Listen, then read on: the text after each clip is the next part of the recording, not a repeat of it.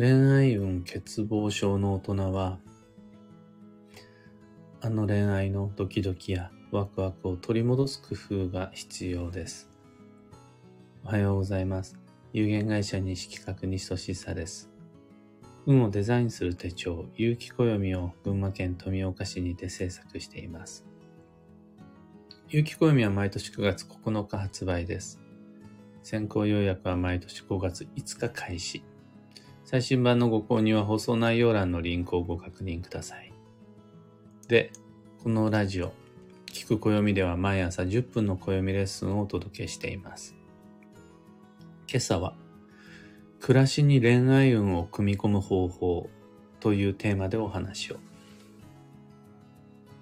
恋愛運が足りてない人は、そのまま成り行きに任せていてもなかなか運は回復しません。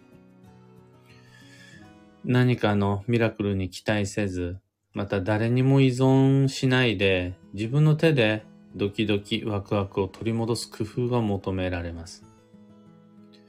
ただその時、一般的に多くのみんなが知ってるような恋愛運アップの儀式では、もうすでに枯渇しちゃってる運を満たすことはできないって思うんです。例えば、パワーストーンとか、パワースポットとか、恋愛運成就のお札とか、お守り縁起物とか、そういうのって補助的に利用するのは良いと思うんです。あと少しの後押しとか、あとはちょっと押し込んじゃった時に、よし、じゃあ今日はこのアクセサリー身につけていこうとか、そういうのは効果的です。それで安心することができるハートもあると思います。でも、恋愛運欠乏症の対処になるんかっていうと微妙。それで解決できるような枯渇はないはずです。よっぽど条件が整わない限り費用対効果は低いです。で、また、それに期待して、そのお札に期待して、でも解決できなくてがっかりする。これでまたさらに恋愛運が下がるわけです。それ避けたいですね。気になることはた、気になる方は試してみるのも良いと思います。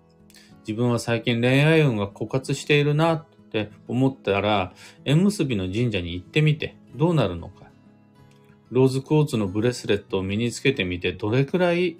症状が解決するのか。やってみると、さて、この方法で果たしていいのかどうかが実感できると思います。で、そもそも僕の専門領域はそちらではなくて、僕がご紹介、ご提案することができる方法、手段、ツールは暦です。結局暦の話になっちゃうんですけど、今日も。ただこの暦を用いた恋愛運デザインの方法であれば、自信を持ってお話をすることができます。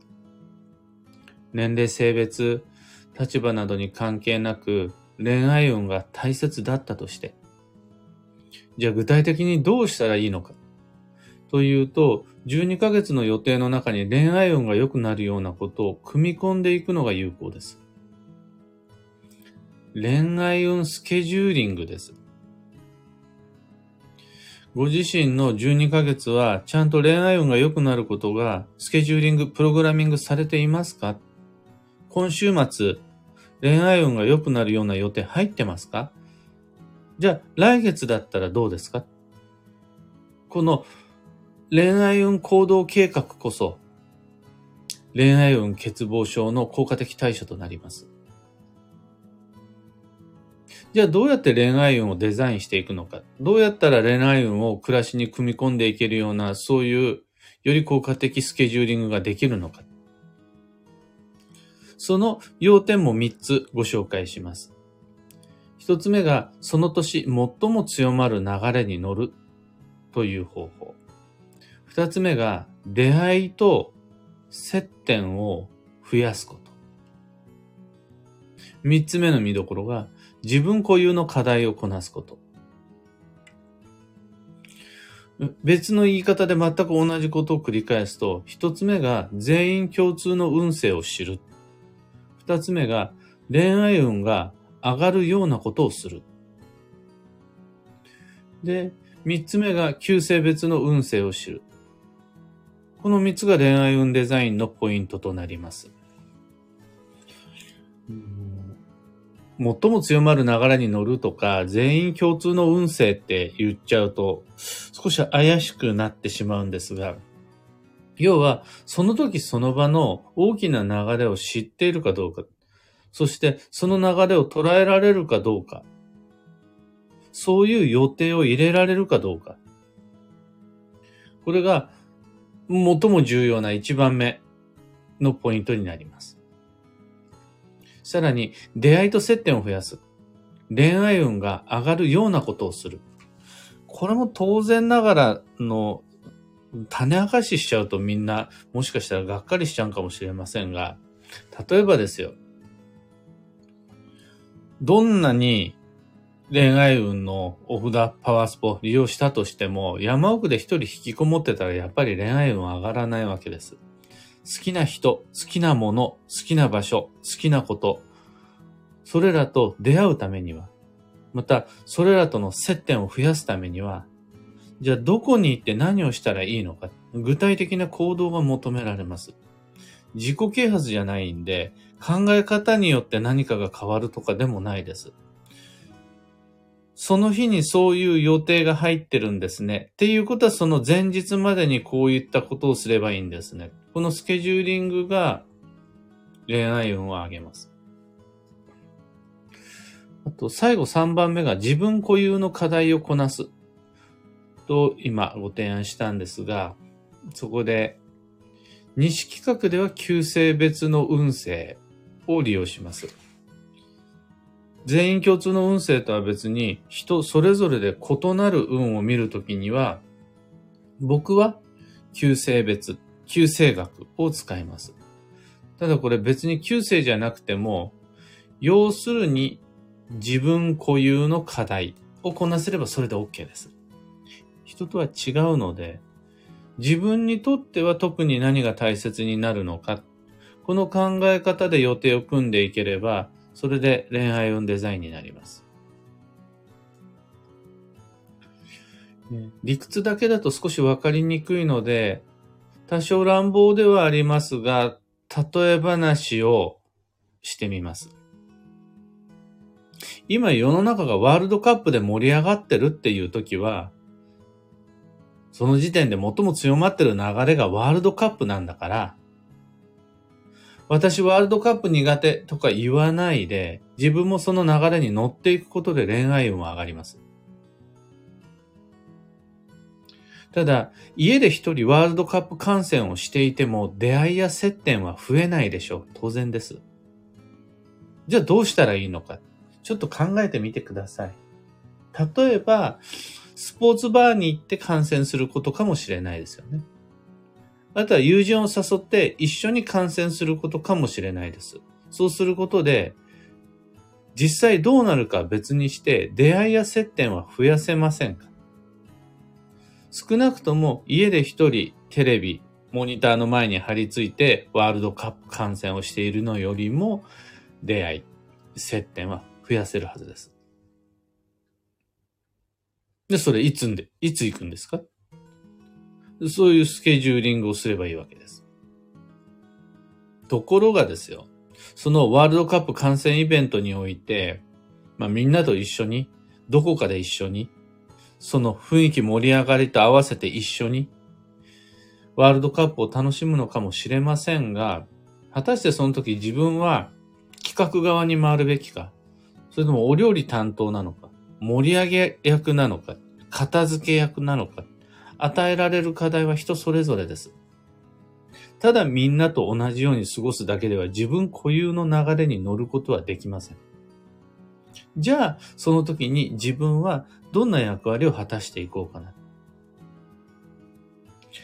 という感じで、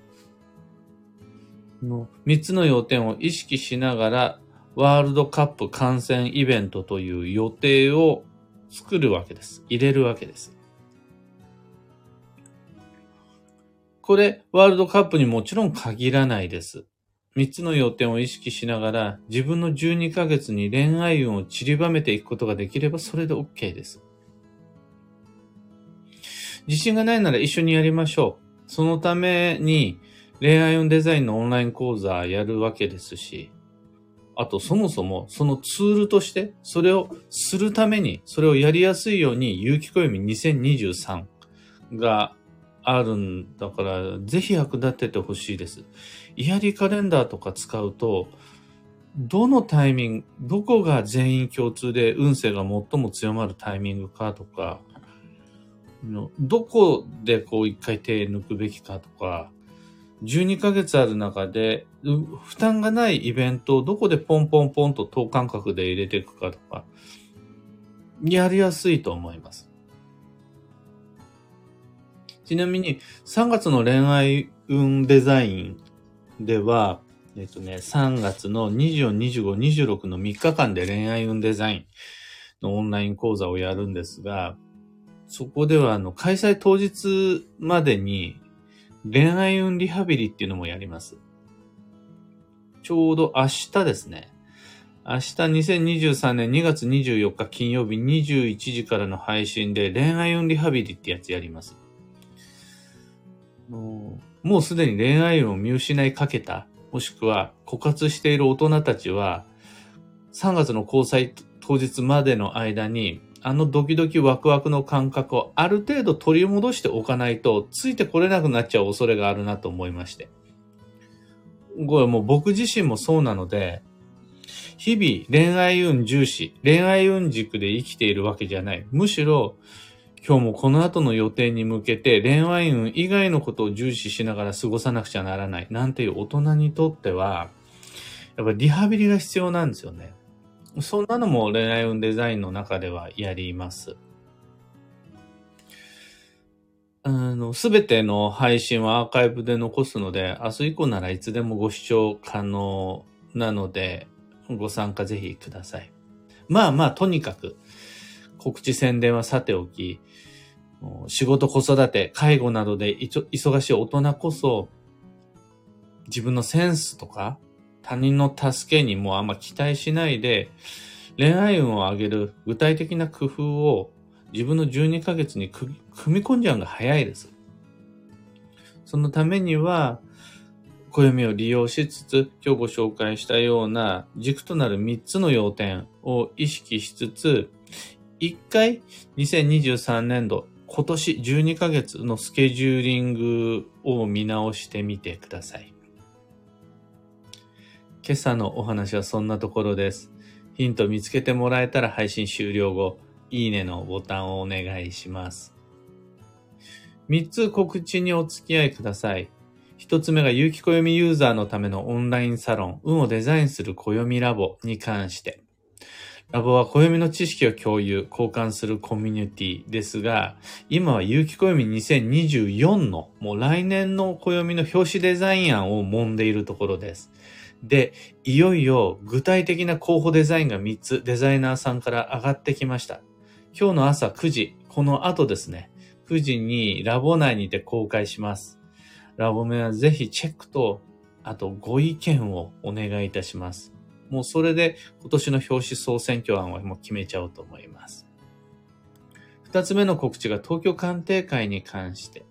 月に一度第4水曜日に東京の青山にてお待ちしています。次回直近の開催は2023年3月29日。きっとあの桜吹雪が舞い散る頃合いです。お花見がてら青山にてお待ちしています。対面鑑定ご希望の方は年間スケジュールご確認ください。ずっと先の日程まで4月、5月、10月、その先までご予約受けたまわります。三つ目の告知が今日の本題の中でもちらり出てきた12ヶ月の恋愛運デザイン2023に関して、Facebook グループを利用したオンライン講座です。受講には Facebook アカウントが必要になります。サロンも東京鑑定会も恋愛運デザインも詳細のリンク先は放送内容欄に貼り付けておきます。さて、今日という一日は2023年2月23日木曜日天皇誕生日。これただの祝日ではなくて、女装の2月というのを考えたときに、このタイミングはすごいいい女装の縁日になります。また、宝くじミッションのチャンスとしても適しているので、興味のある方ぜひお試しください。今日の幸運のレシピは水菜。旬の植物性食物繊維が基地です。ほうれん草、セリ、小松菜なども OK の葉物野菜はやっぱ食物繊維含んでいるので、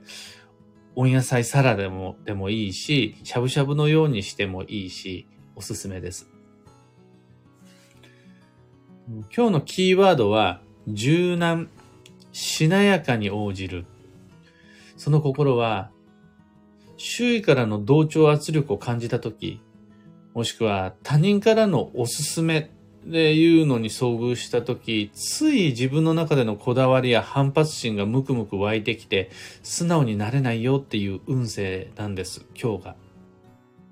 でも、どうしてもここだけは譲れないという重要な部分以外は、さらっと、あ、そうなんだって合わせちゃう方が楽だし、そしてそんなところでのこだわりや反発心で消耗しちゃうのを避けた方が、結局は最も自分らしい過ごし方になります。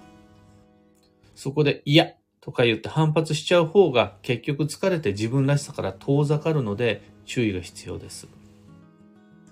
以上、迷った時の目安としてご参考までに。ところで毎朝スタンド FM から配信しているこのラジオ、ポッドキャストは Spotify、Amazon Music、YouTube、Audible など、その他のメディアでもご聴取いただけます。どれももちろん無料ですし、どのツールもバックグラウンド再生ができるので、普段最も使いやすいアプリの中でフォロー、チャンネル登録していただけると嬉しいです。それでは今日もできることをできるだけ西企画西俊久でした。いってらっしゃい。ひでみんさん、おはようございます。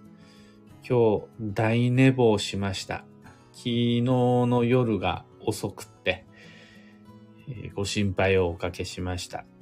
花さん、おはようございます。お待たせいたしました。マイクさん、おはようございます。石川さゆりさん、おはようございます。いつもありがとうございます。漢方花子さん、おはようございます。そちら曇り。こちらも同じ曇りです。クレナさん、おはようございます。昨日メッセージありがとうございます。エポさん、おはようございます。ともみさん、おはようございます。ありがとうございます。